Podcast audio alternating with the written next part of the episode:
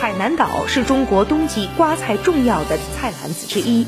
新冠肺炎疫情发生之后，海南迅速组织特色瓜菜逆行进疫区，以支援湖北武汉、荆州、黄冈、孝感等地的瓜菜一千多吨。形势严峻的疫情也让节前行情看涨的海南瓜菜逆势受挫。往年客商争相收购，现在无人问津。三亚崖城村村民。林雄说：“卖一车的茄子、丝瓜，有的时候还不够人工工钱。面对疫情的影响，海南近期密集出台了政策举措，加大了冬季瓜菜运输。目前，海南冬季瓜菜行情已经有顺势恢复的势头，特别是售卖期较长的蔬菜类预期较好。”